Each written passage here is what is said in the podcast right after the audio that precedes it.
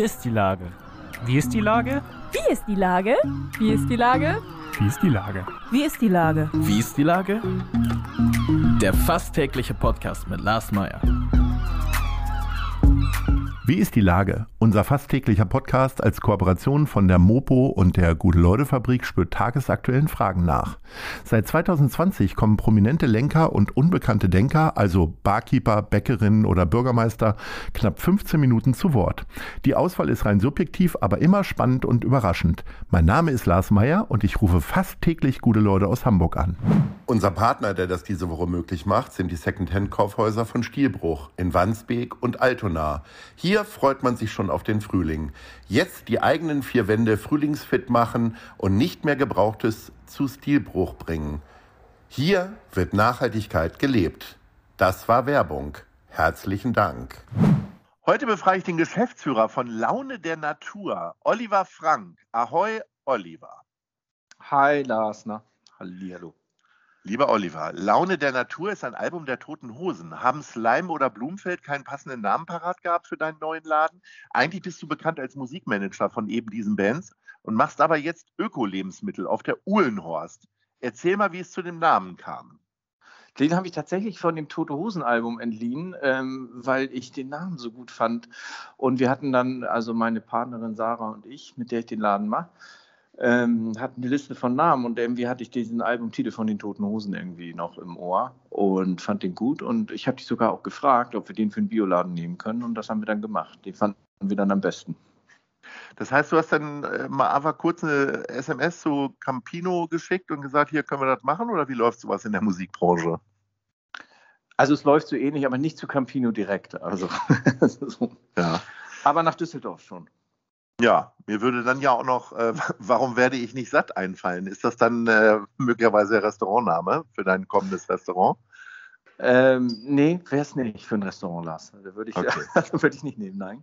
So, eigentlich muss man ja, äh, bevor man fragt, wie seid ihr auf den Namen gekommen, äh, wie bist du eigentlich auf die bekloppte Idee gekommen, jetzt hier einen auf äh, Kaufmann, äh, Lebensmittelkaufmann zu machen, sozusagen? Ich habe ja schon gesagt, eigentlich bist du in der Hamburger Musikszene sehr bekannt, weil du dich äh, so ein bisschen um die Angelegenheiten von Herrn Diestelmeier und früher auch von Slime gekümmert hast. Ähm, erzähl mal, ist das so eine Corona-Kopfgeburt gewesen? Ja, also zumindest wäre es nicht ohne Corona entstanden. Ähm, Im Sommer 2020, äh, mitten im Corona-Sommer, ähm, hat, hatte meine Freundin die Idee, in Uhlenhorst äh, einen Bioladen aufzumachen. Also das war eher so ein spontaner Gedanke und äh, ist es aber auf einmal Realität geworden, weil hier ein Laden frei geworden ist. Und ja, siehe da, und nach einem halben Jahr hatte ich auf einmal einen Bioladen. Und uns ging es vor allen Dingen darum, weil dass wir einfach ähm, schon länger immer wieder beobachtet haben, wie ähm, die Discounter in Hamburg sich breit machen, auch im, im Bio-Bereich, und wir es eigentlich unschön finden, dort einzukaufen und uns viel auch beschäftigt haben, ähm, als politisch interessierte Menschen, wie heutzutage Lebensmittel produziert und ähm, äh, in den Handel gebracht werden. Und aus diesem ganzen aus diesen ganzen Gedanken heraus ist sozusagen diese Idee formuliert worden, mal selber einen Laden zu machen. Und ja, genau, so ähm, wurde der dann langsam Realität. Und da, wie du ja weißt, in der Musik nicht so viel los ist seit dieser Pandemie, ähm, hatte ich dann auch Zeit und Muße, mich damit zu beschäftigen. Jetzt gibt es ja für alles YouTube-Tutorials. Gibt es da auch ein Tutorial für äh, Ökoläden oder wie seid ihr da jetzt an die Sache tatsächlich rangegangen? Ja, also Sarah ähm, kennt sich ja, die ist Journalistin aus dem Food-Bereich eigentlich und ähm, hat ganz gute Connections gehabt zu regionalen Produzenten und Großhändlern. Und dann haben wir angefangen, uns mit denen zu treffen und von der Idee ähm, erzählt, eben einen Mitgliederladen zu machen, weil das ist sozusagen das wesentliche Zentrum ähm, unserer Idee.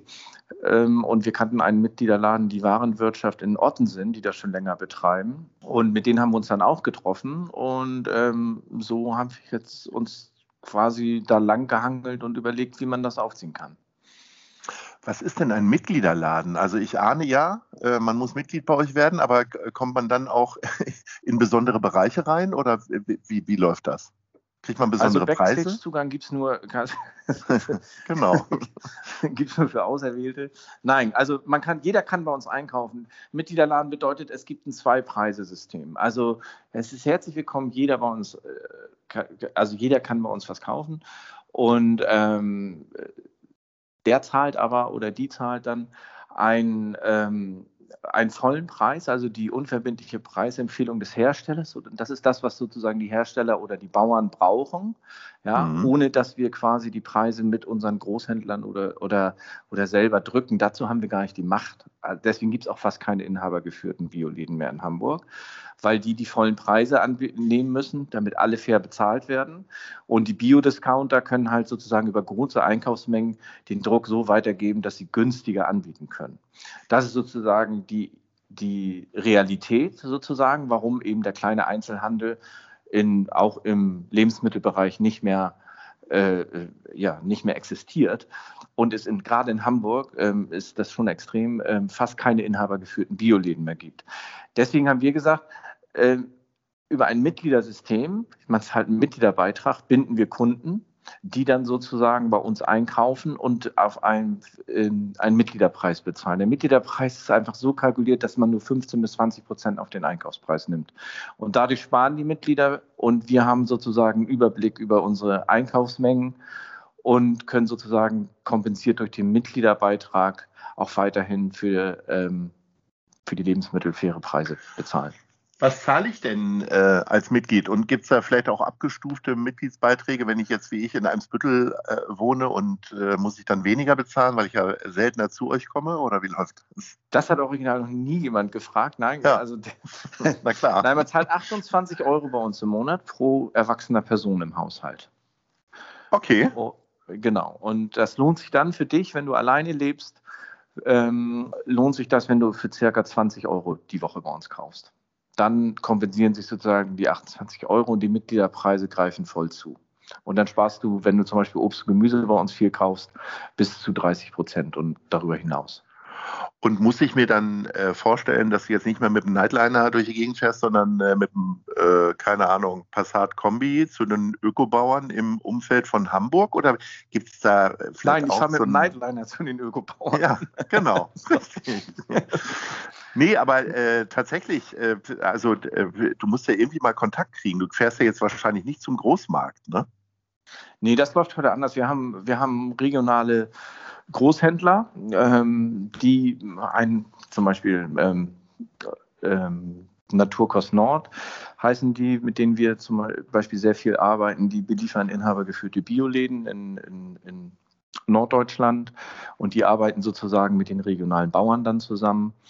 Und ähm, genau, mit denen, die kommen sozusagen nachts zu uns ähm, und liefern das, was wir tagsüber bei denen bestellen. Und mit denen sind wir im Austausch über die Höfe und über die Produkte, die, es bei uns die bei uns zu erhalten sind. Genau. Und äh, um bei diesem Bild zu bleiben, äh, statt Kutte trägst du jetzt Kittel? Ich trage keinen Kittel, ich trage nach wie vor Kutte. Aber du bist so tagsüber im Laden und äh, genau, ich habe ja, ich mache dann Musikmanagement tatsächlich ja. und wir haben ein gutes Team zusammengestellt. Also wir haben wirklich echt ähm, ähm, tolles Personal bekommen und wir ähm, also zusammenbekommen. Und ähm, ich bin hier und mache ganz normal noch mein Musikmanagement, was ja nach wie vor immer noch wenig ist im Verhältnis zu vor der Pandemie oder weniger. Ähm, und bin ab und zu auch im Laden.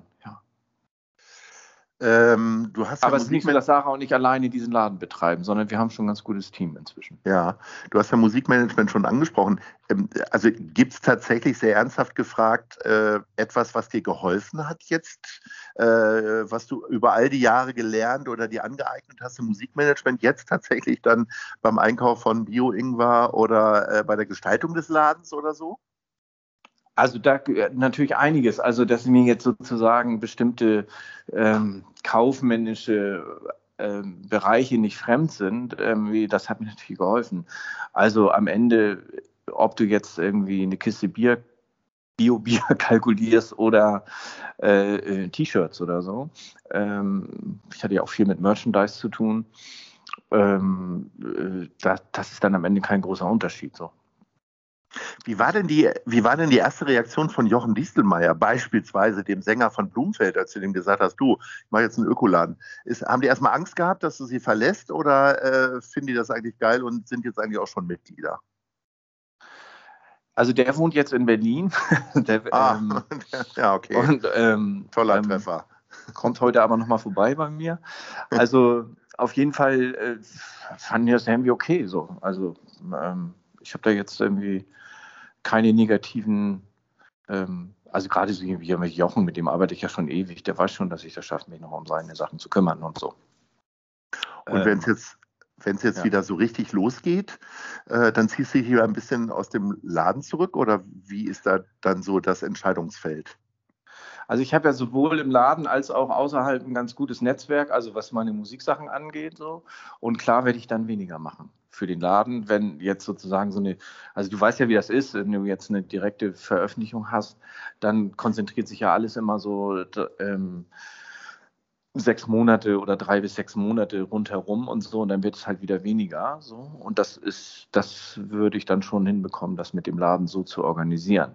Ich habe mich natürlich auch von vielen Künstlern getrennt jetzt ähm, weil ich auch gedacht habe ähm, jetzt habe ich so viele Platten und Tourneen in meinem Leben veranstaltet und damit zu tun gehabt ähm, dass ich jetzt das äh, nicht mehr in der Breite machen muss und will so, also ich betreue jetzt nur noch ausgewählte Acts. Ja, und äh, du hast ja die äh, Warenwirtschaft in Ottensen schon ja. angesprochen, ist ja wirklich ein Erfolgsmodell, zumindest von außen betrachtet. Ähm, Gibt es denn irgendwas, was euch unterscheidet im Sortiment, wo man äh, vielleicht sagen kann, du und Sarah haben da nochmal eine persönliche Note reingebracht oder so? Das würde ich, das würde ich jetzt gar nicht äh, so sagen wollen. Ich glaube halt, jeder Laden hat eine andere Atmosphäre oder vielleicht einen speziellen Geist, der dadurch zustande kommt über die Leute, die den machen und da arbeiten. So. Ähm, aber ich glaube, wir sind schon recht ähnlich von dem, was wir, äh, warum wir das machen und äh, äh, was wir anbieten, wie die Warenwirtschaft. Ich glaube, das ist nicht so weit auseinander. Die Warenwirtschaft ist eine Genossenschaft ähm, also die, das sind fünf Leute, die das zusammen machen. Wir sind halt zu zweit. Ich drücke dir auf jeden Fall die Daumen dafür und entlasse dich natürlich aus diesem Podcast äh, nicht, ohne dass wir über die Top 3 sprechen. Und ich meine, wer, wenn nicht du, kann uns sagen, was sind denn deine Favoriten an Konzertevents, die hoffentlich in diesem Sommer stattfinden? Also blicken wir mal wirklich eher so auf den Spielplan von Mai bis August. Auf welche drei Sachen freust du dich denn am meisten? Fangen wir mal mit Platz 3 an. Achso, du willst also eine Hitparade sozusagen. Die habe ich gar nicht. Ich könnte jetzt drei Sachen so sagen, die ja, dann machen ja, ich ordne das, ich ordne das dann ein. Jetzt, äh, also ich freue mich, ich freue mich auf jeden Fall auf ein Konzert ähm, von der Bremer Band Team Scheiße. äh, das ist eine ja. sehr interessante Punkband. Ähm, die finde ich sehr, äh, das, äh, da freue ich mich auf jeden Fall drauf, die zu sehen. Wo spielen die? Die spielen, glaube ich, im Knust. Ja. Okay, Und dann setzen wir die mal auf Platz drei. Und ja. dann soll irgendwann im März oder schon sein, aber das glaube ich jetzt gar nicht, das habe ich jetzt gar nicht verfolgt, weil der KIZ spielen, das äh, möchte ich mir auch auf jeden Fall nochmal angucken. Das Unbedingt. Her, dass ich die gesehen ja. habe. Da würde ich ja fast ähm, auf eins setzen. Ne? Dann sagen wir, jetzt kommen wir jetzt zu Platz zwei. Wir machen das heute mal ganz durcheinander. Ja, und Platz 1, ich äh, kann Sie sagen, grundsätzlich bin ich ein großer Fan vom ähm, Camp Nabel Sommerfestival, obwohl ich noch gar nicht weiß, wie und was da Das ist eine würdige Eins. Jahr. Ja. Aber das finde ich irgendwie ein schönes Event. So. Ja, sehr schön. Ja. ja. Olli, ich wünsche dir ganz viel Freude und äh, wenn ich dann mal bei dir vorbeikomme, dann werde ich dir natürlich einen anständigen Kittel vorbeibringen. Das geht ja so nicht. Ne? Also, ja, in aber diesem Sinne. Kutte jetzt? Was soll ich mit der Kutte machen? ja, die ziehst du dann nachts wieder an. Also okay, Laune der Natur auf der Uhlenhorst, wie man als Hamburger sagt und auch als ja, Hamburgerin Ecke, Ecke Barmbek Süd. Ecke Barmbek Sehr gut. Süd. Sehr schön. Also, ja? Ich sag mal äh, Ahoi und alles Gute. Danke dir. Eine Produktion der Gute-Leute-Fabrik in Kooperation mit der Hamburger Morgenpost.